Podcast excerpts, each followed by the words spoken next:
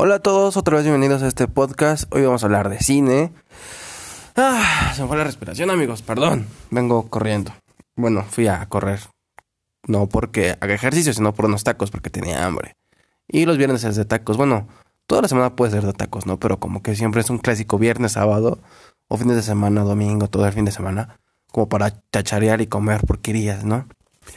Ah, pero bueno, eh, estamos aquí y les voy a hablar de la película 1917, película que ha ganado algunos premios, sorprendentemente como mejor película Los Globos de Oro, que eso sí me sorprendió, sí dije, ¿qué?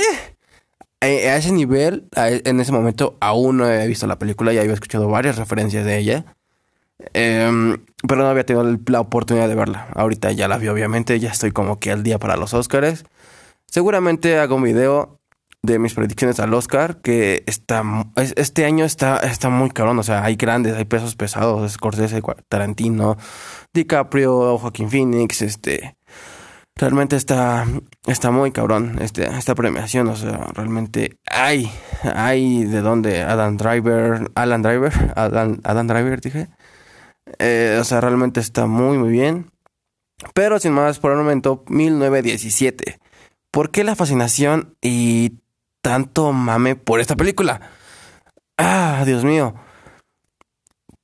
Pues no la amé, o sea, no, no es mi favorita, definitivamente no es mi favorita, pero entiendo el por qué es una sorpresa. Realmente es una experiencia. Muchos están diciendo que es una experiencia y realmente es una experiencia. No sé si tuvieron la oportunidad de ver Dunkirk de Christopher Nolan. También es una experiencia, o sea, realmente se te pone la piel chinita. La edición de audio de esa película es, es es lo máximo. Y también es una experiencia, digo, y es una desesperación, es todo. Aquí no tanto así. Eh, más bien, digo, estamos conscientes que son como historias mm, conectadas y cosas de experiencias del abuelo del director. Y que por cierto, tiene rato que no estaba nominado, digo, la última nominación importante y ese pedo que fue como su película importante fue hace un buen tiempo que fue Bellas Americana, que debo decir que es una película fantástica, digo, me encanta. No es de mis favoritas de la vida, pero de plano está en mi top 100 de películas imperdibles del mundo. Y 1917, ah, entiendo la trampa y el porqué. Digo, en fotografía, Dios mío, estaba fascinado. Eh, eh, ah, el plano secuencia que se avienta, obviamente se ven los trucos y así, ¿no? Así como lo hizo Alfonso Cuarón en Gravity, como lo hizo Iñárritu con el Chivo Lubeski en Birdman. Eh, planos secuencias que, o sea, le da una elegancia y, se ve tan cabrón y dices, diablos, qué, qué poder de... Mm, de... ¿Cómo se llama? Se me fue la palabra. Eh, coordinación, de coordinación para hacer esas escenas. Digo, si bien no todo es un plano secuencia corrido, mayormente las escenas lo son. Eh, obviamente cuando pasa un truco o pasa alguien sobre la cámara, un espejo, digo, un, árbol, la mochila de alguien o así, obviamente ahí es donde hay un corte. Pero es hermosa. Digo, fotográficamente es hermosa. Desde que empieza la escena de las bengalas y eso, desde ahí dije, wow. Ahí, ahí fue como que el toma, puedo hacer esto.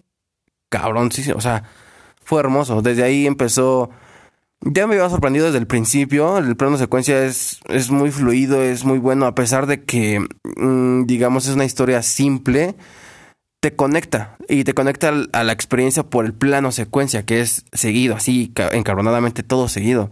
Digo, este cabrón, le, bueno, a los protagonistas les pasa de todo en 24 horas. Es como, como Jack Bauer, o sea, en 24 horas le pasan chingos de cosas y, y ah, y esa es la magia de esta película. Es una experiencia. Realmente, véanla en cines, en IMAX. Ah, ah, realmente es una experiencia porque sientes em, lo asqueroso, o sea, lo sucio, lo, lo feo de la guerra. O sea, te muestra de forma sutil, no así como que muy sangrienta ni muy acá, o sea, ligeramente, así como que, mira, suavecito, así. No, no es como hasta el último hombre que hizo Mel Gibson, que con su escena de guerra, o sea, te muestra la crudeza y la crueldad y lo sanguinario que puede ser la guerra. Como lo hizo, lo hicieron el soldado Ryan también, o sea, esa secuencia de, de cuando desembarcan y la talla y, o sea, también es, ouch. Incluso en Full Metal Jacket de eh, Stanley Kubrick también lo muestra de una forma un tanto cómica, pero trágica, pero fea. O sea, ya, nos queda claro que la guerra es horrible y es el pretexto más estúpido para todo.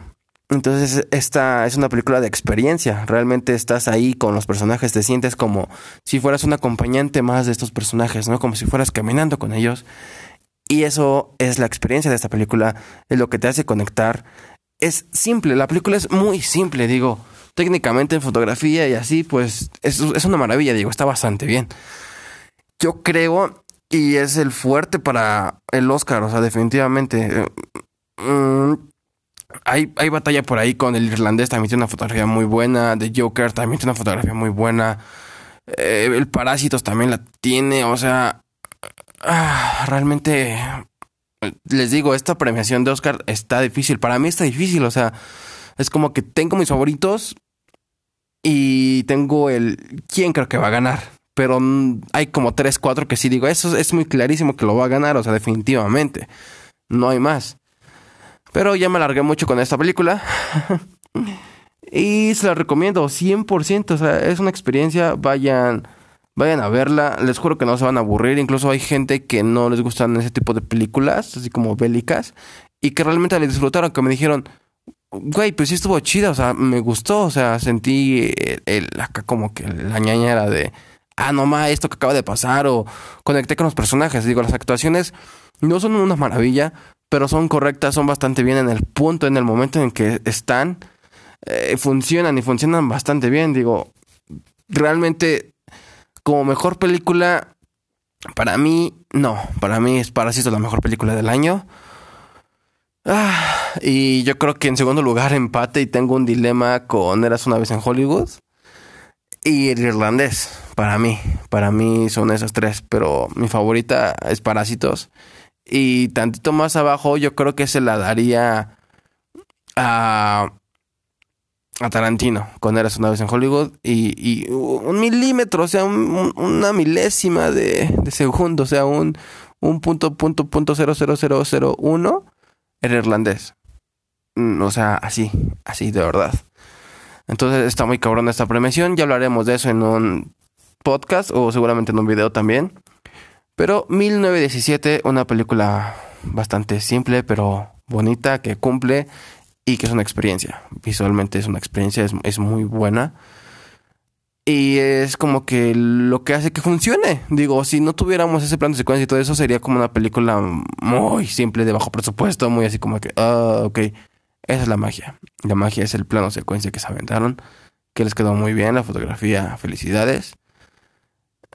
Eh, el sujeto, ¿cómo se llama? Ganó los últimos Oscar fue por 2049. Oye, otro número. Sí, 2049 fue. Bueno, la, la continuación de...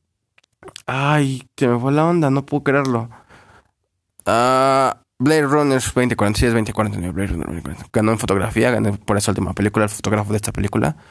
Y aquí, si la gana, les juro que no me molestaría, sería como que bien merecido. Pero el irlandés tiene una fotografía ah, también muy chingona.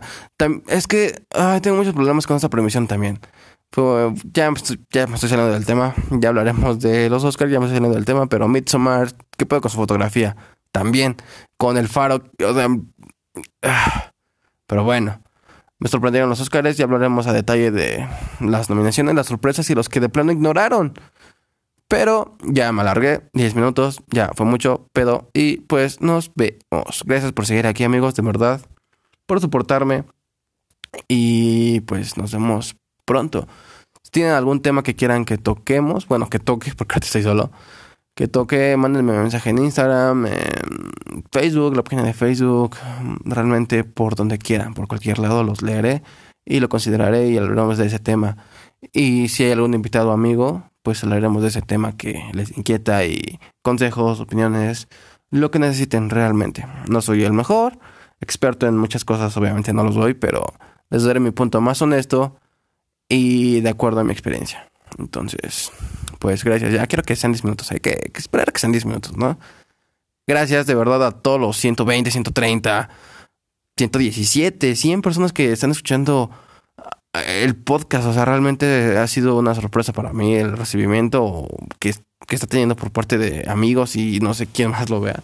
Digo, lo escuché, pero ha, tenido un buen alcance, o sea, sorprendentemente no esperaba como que tal recibimiento, pero pues vamos bien, digo, vamos empezando y vamos bien, entonces muchas gracias por su apoyo y nos vemos en lo próximo.